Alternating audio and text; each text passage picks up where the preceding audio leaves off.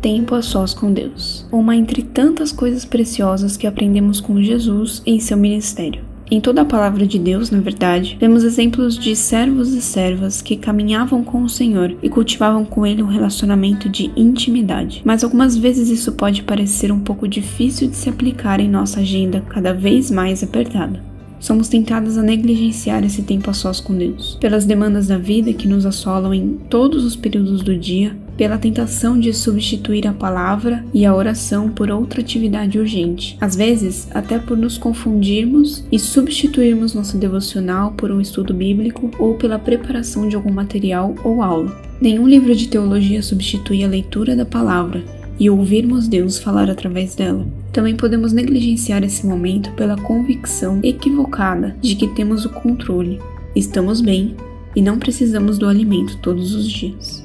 Tratamos como dispensável algo que é essencial. O momento a sós com Deus é essencial. Mas o que é uma devocional? Devocional é o momento que nos reservamos e nos dedicamos à leitura da palavra, meditando nela e tirando reflexões e aplicações para nossa vida.